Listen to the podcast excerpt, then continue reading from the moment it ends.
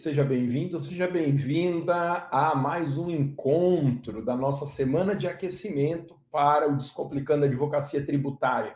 Eu sou o professor Alexandre Maza e durante esta semana, começou ontem, segunda, e vai até o domingo, sempre às 19 horas e 7 minutos, nós vamos fazer lives de aquecimento para o evento da semana que vem, que é a Semana Descomplicando a Advocacia Tributária. Semana que vem eu vou te ensinar o passo a passo para você começar do zero na advocacia tributária e prospectar pelo menos um cliente em até um mês. Hoje eu vou falar sobre três das melhores oportunidades de negócio para começar do zero na advocacia tributária. Antes disso, saiba que se você não se inscreveu ainda para a Semana Descomplicando a Advocacia Tributária, ela vai acontecer semana que vem de segunda até sexta em encontros que não serão transmitidos pela minha rede social. Você precisa se inscrever para participar da semana Descomplicando a Advocacia Tributária. E como que você se inscreve? Tem um link no meu perfil do Instagram, na bio do Instagram, ou se você assiste pelo YouTube ou Facebook, aqui embaixo na descrição desse vídeo também tem o link. Se você é um dos muitos e muitos ouvintes desse programa no Spotify, entre no meu perfil, arroba professor Maza, e nós podemos, nós podemos viabilizar a sua inscrição gratuitamente. Muito bem. Então, hoje nós vamos falar a respeito de três das melhores oportunidades para começar do zero na advocacia tributária. Legal que você saiba que no meu curso completo da advocacia tributária eu ensino mais de 20 dessas oportunidades. Hoje eu escolhi uma oportunidade federal, uma estadual e uma municipal para te mostrar. Lembrando que eu tenho te ensinado a advogar em oportunidade de negócio, porque começar num nicho novo, atendendo qualquer causa que o cliente trouxer, é muito difícil, dá muita insegurança e pouco resultado. Então, você vai prospectar clientes pelas redes sociais, eu vou te ensinar a fazer isso semana que vem. E aí você prospecta clientes para a oportunidade que você sabe atender. Então, começar do zero na advocacia tributária não exige que você domine o direito tributário inteiro.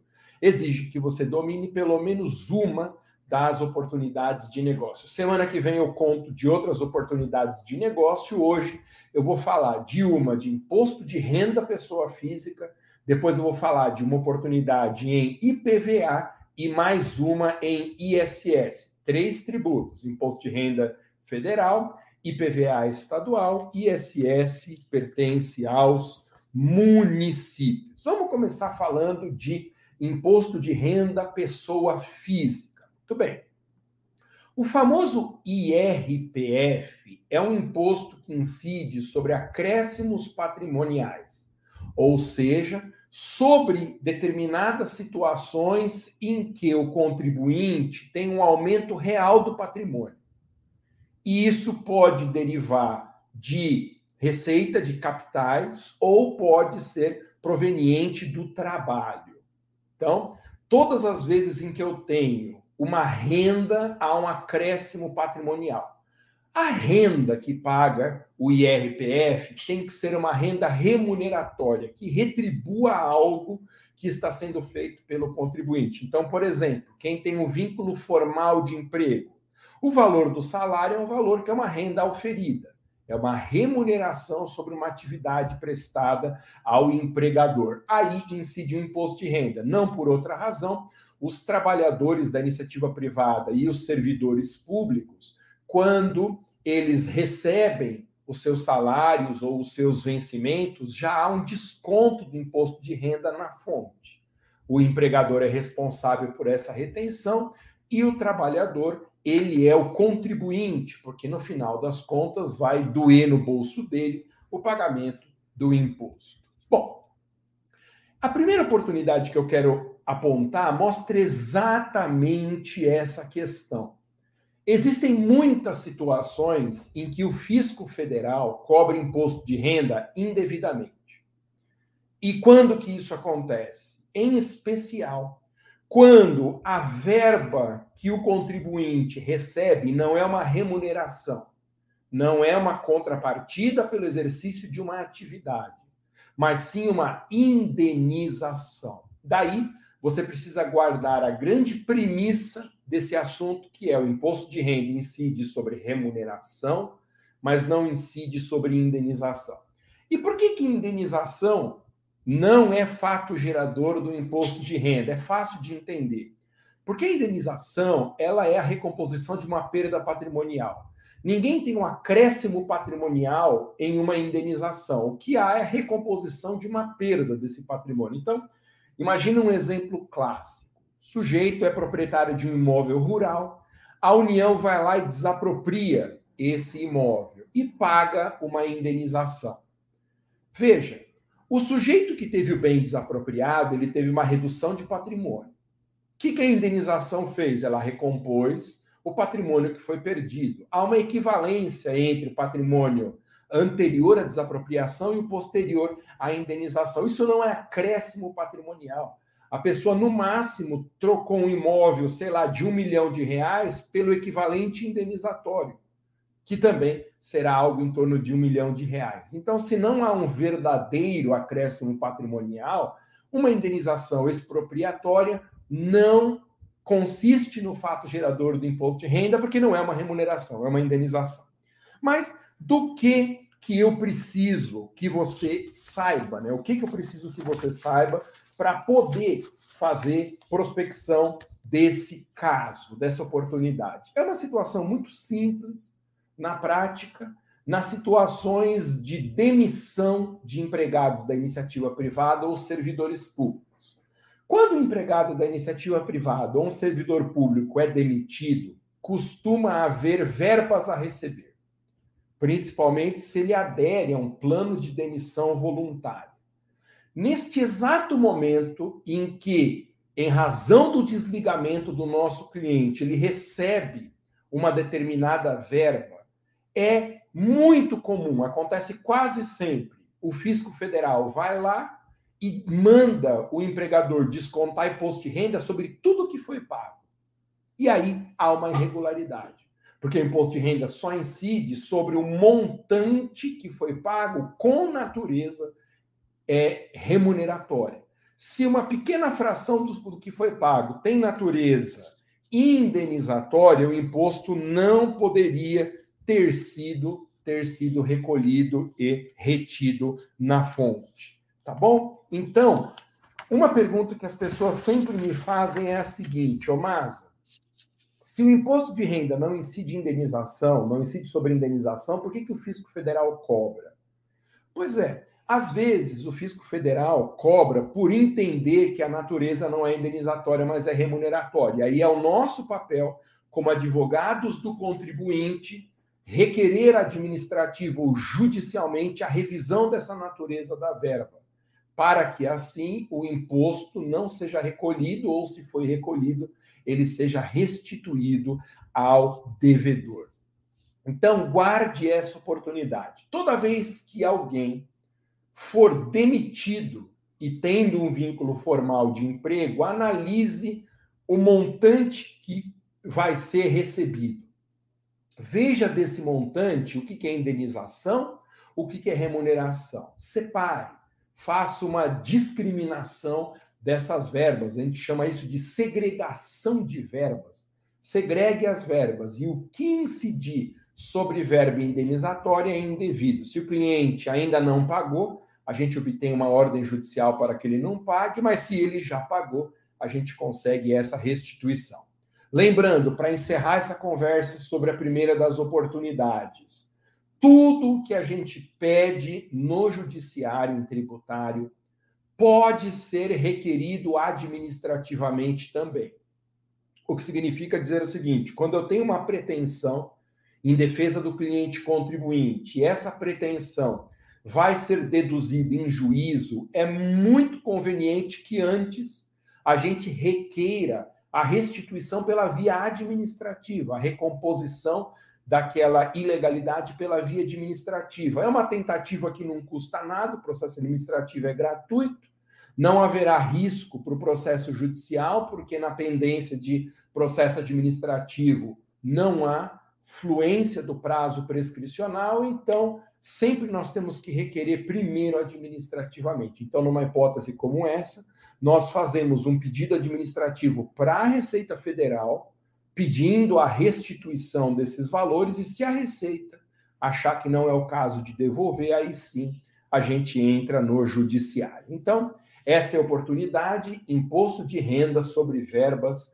indenizatórias. Gente, hoje nós estamos no encontro 2 do aquecimento, das lives de aquecimento para a semana que vem, que é a nossa semana Descomplicando a Advocacia Tributária. Quem não se inscreveu ainda, o Descomplicando a Advocacia Tributária é um evento 100% online gratuito e que não será transmitido nas minhas redes sociais. Apenas quem for inscrito poderá participar. Semana que vem eu vou te mostrar o passo a passo para você iniciar do zero na advocacia tributária, defendendo inclusive contribuintes nessa oportunidade de imposto de renda pessoa física. Para se inscrever na Semana Descomplicando a Advocacia Tributária é muito fácil.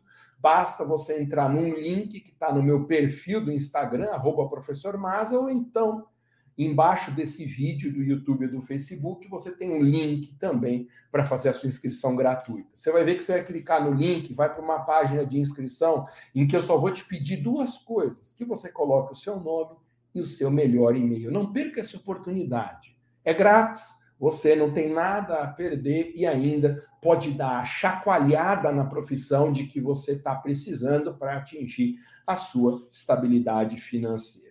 Segunda oportunidade de negócio. Fez sentido para vocês, gente, essa oportunidade de imposto de renda? Bom, imposto de renda pessoa física é um imposto federal. Vou falar agora de IPVA, que é um imposto dos estados. Por que, que eu gosto de falar de IPVA? Porque são oportunidades muito simples. Muito simples. É difícil ter causa muito complexa sobre o imposto de propriedade de veículos automotivos. Além de tudo, faz parte da nossa experiência de mundo. Tá? Muitos de nós, a maioria, se não quase todos, temos os nossos carros e sabemos que é devido o IPVA anualmente, ele é pago para o Estado, o fato gerador acontece em 1 de janeiro, o lançamento é de ofício, a gente recebe o carnê, pode pagar à vista ou dividido no boleto. Se o carro é novo, zero quilômetro, é preciso gerar um boleto para pagamento do IPVA proporcional. Tudo isso a gente sabe, porque o IPVA é um imposto cotidiano nosso, é um imposto do nosso dia a dia. Nós temos no Brasil cerca de 53 milhões de veículos. Então, as causas de IPVA estão espalhadas por todo o território nacional. Eu tenho certeza que, mesmo que você seja de uma cidade muito pequena, haverá muitos e muitos veículos aí cujos proprietários são potenciais clientes dessas oportunidades. Outra característica muito interessante é que as teses de PVA são escaláveis. Ou seja, eu consigo advogar com o mesmo conhecimento, eu consigo advogar com a mesma petição, eu consigo advogar com o mesmo raciocínio para dezenas e dezenas de potenciais clientes. Uma causa escalável é aquela oportunidade em que eu presto o mesmo serviço para clientes que têm causas idênticas, bom? Então essas demandas que são repetitivas, elas são o coração do início da advocacia tributária, porque você aprende a oportunidade uma vez e pode aplicar dezenas, centenas, milhares de clientes que têm o mesmo problema. Eu contei ontem, no nosso encontro 1 dessas lives de aquecimento, que eu tenho alguns alunos no curso completo da advocacia tributária que já estão praticamente com mil ações propostas em uma única oportunidade de negócio.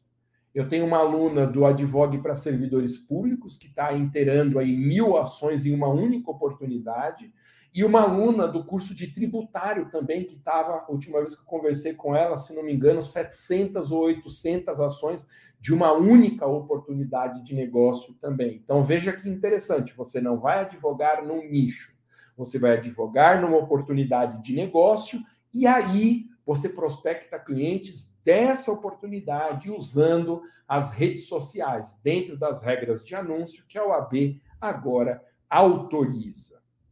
Muito bem. O que, que você precisa saber a respeito do IPVA antes de começar a pensar em oportunidades de negócio? Algumas coisas. Primeiro, vamos relembrar aqui. O IPVA é um imposto estadual e distrital. Como o Distrito Federal ele é mais ou menos equivalente a um estado, os impostos de estado e de município, o Distrito Federal cobra todos dentro da sua circunscrição geográfica. Então, nós falamos que é um imposto estadual e distrital. Apesar disso, 50% do valor do IPVA ficam com o município onde o veículo é registrado. Então, há uma repartição de receitas do montante do IPVA. Outra informação importante: o IPVA incide apenas sobre veículos terrestres, barcos e aeronaves não pagam IPVA, eles têm uma tributação especial para a União e não para os estados. O IPVA é lançado de ofício para veículos usados. O ofício é quando a gente recebe o carnê pronto em casa. Então, todo mundo que tem um carro usado sabe que lá por volta de janeiro, o maldito do IPVA chega com o boletim lá para a gente pagar. Mas se o carro é usado, eu já disse, nós temos que fazer um boleto no site, gerar né, um boleto no site da Receita Estadual de um IPVA proporcional ao que falta para encerramento daquele ano. Então, o lançamento, né? Lançamento é a forma de cobrança. O lançamento, a forma de cobrança do IPVA depende se o veículo é novo ou usado, ok? Sendo novo, é um lançamento por homologação, sendo usado, é um lançamento de ofício. Em regra, outra informação importante: o fato gerador do IPVA acontece em 1 de janeiro. Quem for proprietário do veículo em 1 de janeiro deve o imposto daquele ano inteiro. Por isso que eu costumo dizer, a melhor data do ano para vender um carro é dia 31 de dezembro.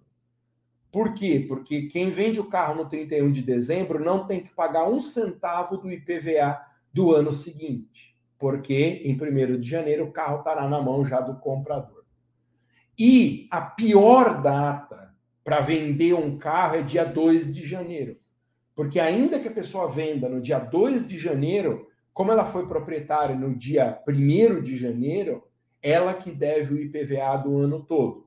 O Estado vai mandar o boleto para a pessoa que é dona do carro em 1 de janeiro. Essa é a regra geral no Brasil. Alguns estados consideram o fato gerador em 31 de dezembro, mas tende a ser 1 de janeiro. Ô, Massa, mas não tem aquela história de que a pessoa que compra o carro ela fica com as parcelas do IPVA que estão pendentes naquele ano? Então, isso é um acordo comercial que deriva da prática de negócios no nosso país.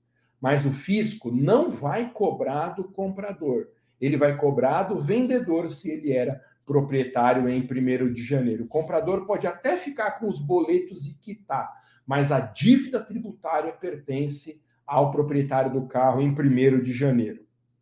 E Quais são as principais oportunidades? Primeira oportunidade em matéria de PVA é a ocorrência de um protesto indevido. Eu gosto muito dessa oportunidade porque ela é bastante frequente no nosso país. Qual que é a situação? Eu comentei por cima no nosso encontro de ontem, lembrando que nós vamos fazer encontros até o domingo para aquecer os nossos motores para a semana que vem, na semana Descomplicando a Advocacia Tributária. Imagina que um carro usado é vendido, só que o comprador não comunica o órgão de trânsito, não comunica o Detran, que é o nome que geralmente tem esses órgãos de registro de carros, não comunica que houve a transmissão da propriedade. E aí, o fisco estadual não tem como saber que a venda foi feita, afinal ele não foi comunicado, e vai lançar em relação ao vendedor. Só que o vendedor não vai pagar, porque o carro não é mais dele, a transmissão de veículo se dá com a entrega do carro, é um bem móvel, então vigora o Código Civil nesse ponto, e como a transferência ainda não foi feita, mas o carro já foi entregue, o sujeito que vendeu, ele não é mais proprietário. Aí ele recebe o carnê, mas não paga.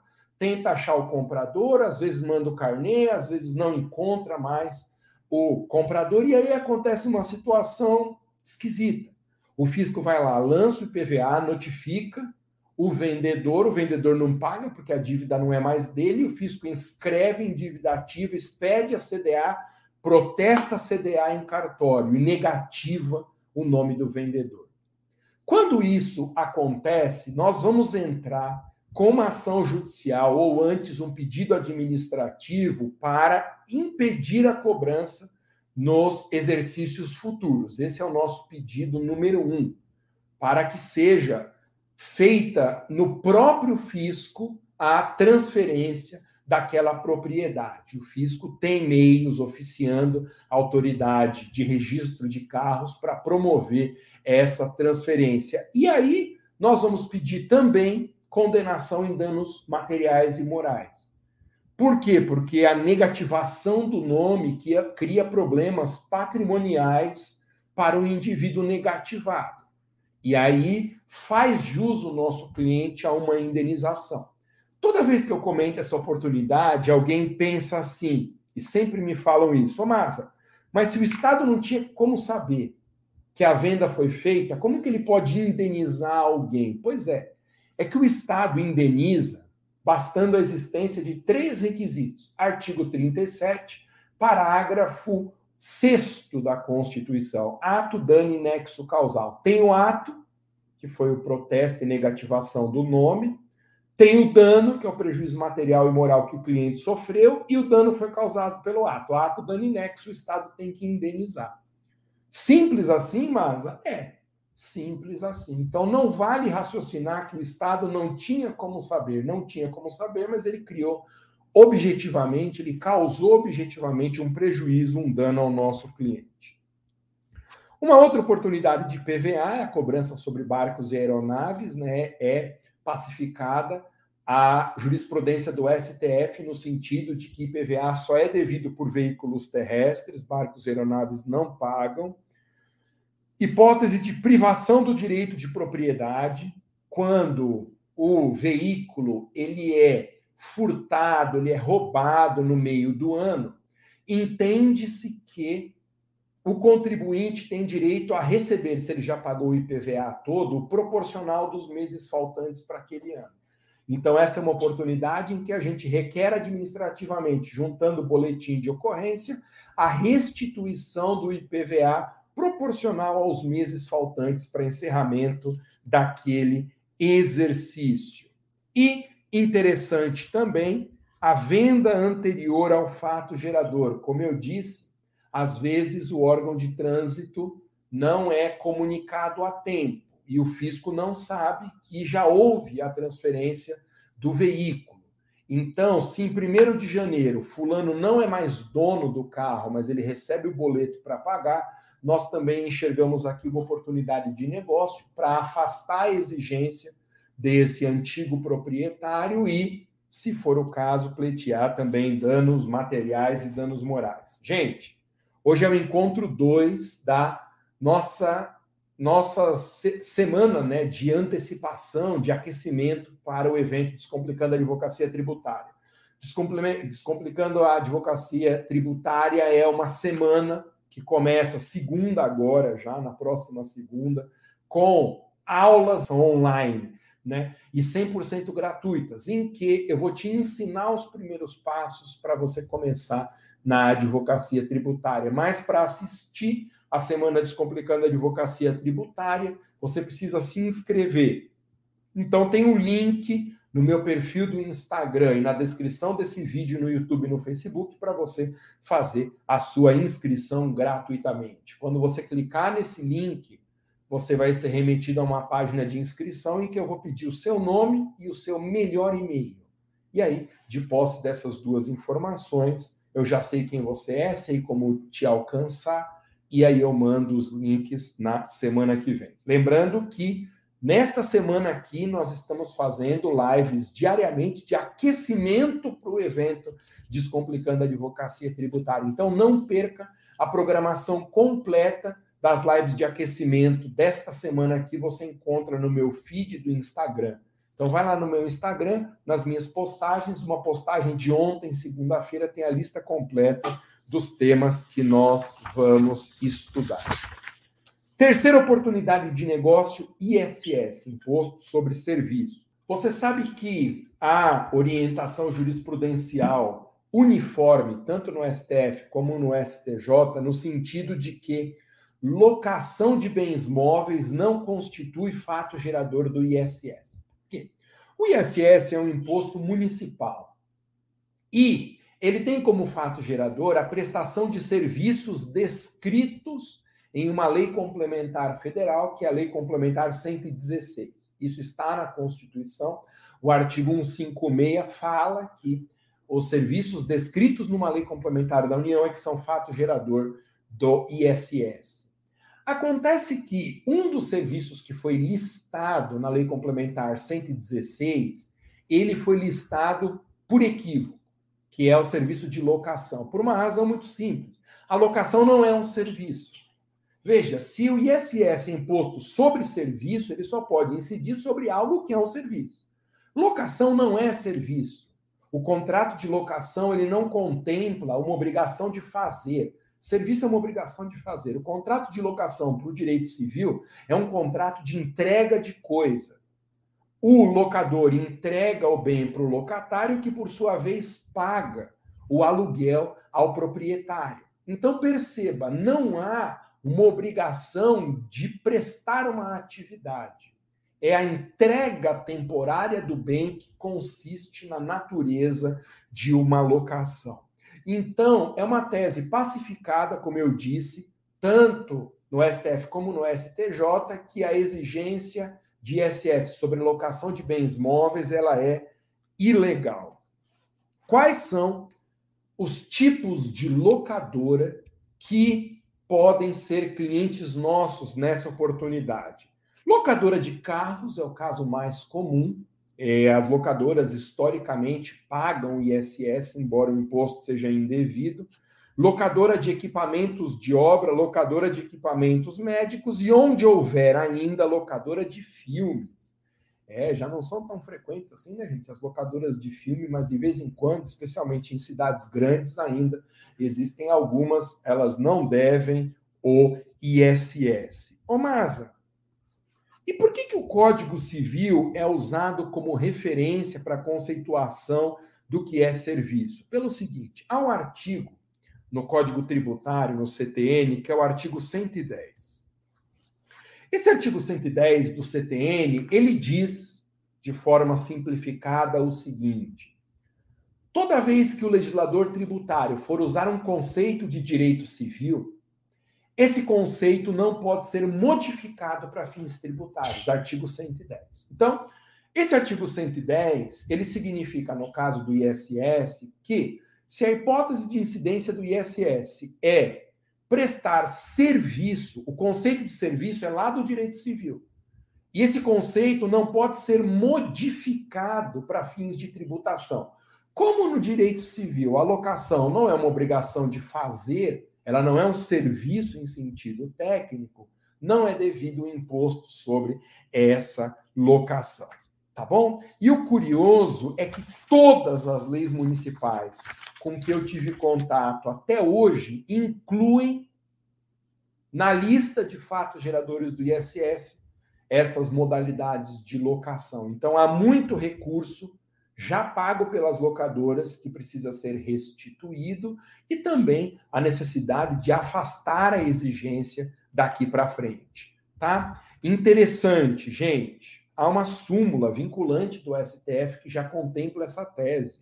A súmula vinculante número 31 diz que é inconstitucional a incidência de imposto sobre serviços em relação a operações de locação de bens móveis. Ô, Masa, mas se não pode cobrar, por que, que o fisco cobra? É o que eu estava dizendo agora há pouco. O fisco cobra, às vezes, porque ele tem um entendimento diverso daquele dos tribunais. Outras vezes é pura má fé mesmo. Há casos ainda em que o fisco cobra porque vale a pena exigir um tributo indevido, porque a quantidade de pessoas que irão reclamar e pleitear a restituição é tão pequena que a devolução do recurso para essas pessoas gera um prejuízo, entre aspas, menor do que o fisco aufere com os demais contribuintes. É triste quando isso acontece, né? Mas está mais ou menos na conta que vale a pena fazer uma exigência ilegal, porque o que vai ser arrecadado com essa exigência supera o que tem que ser devolvido para quem for reclamar. Ô, gente, numa oportunidade como essa, a cada 100 empresas, quantas que vocês acham que vão atrás da restituição desses valores? Eu estimo, e essa é, um, é uma estimativa mesmo, que cerca de 3% vão atrás. Ou seja, para cada 100 empresas, 97 vão pagando indevidamente sem, sem ir atrás dos seus direitos de restituição. Curioso, né? Então, toda essa estrutura de cobrança acaba se justificando economicamente, porque o fisco arrecada muito mais do que aquilo que depois ele tem que devolver. Olha, essas são três entre mais de 20 oportunidades de negócio que eu ensino no meu curso completo da advocacia tributária, mas o curso não tem turma com matrículas abertas. Então, quem quiser aprofundar no início da advocacia tributária, quem quiser se capacitar, eu vou disponibilizar gratuitamente a semana que vem aulas de aprofundamento sobre oportunidades de negócio, sobre a estrutura do fisco e sobre como fazer anúncios pelas redes sociais. Será na semana que vem o Descomplicando a Advocacia Tributária. Só que você tem que estar inscrito para participar. Não adianta ser meu seguidor nas redes sociais. Gente, eu estou transmitindo nesta semana aqui as lives de aquecimento. Comecei ontem, segunda, vou até o domingo, sempre às 19 horas e 7 minutos, horário de Brasília. Mas semana que vem não vai ser assim. Você não vai encontrar em canto nenhum da internet o link para assistir aqueles conteúdos que eu preparei com muito carinho, com muito cuidado, para eles terem aí o conteúdo mais objetivo possível para você atingir o seu, o seu resultado, que é começar na advocacia tributária do zero.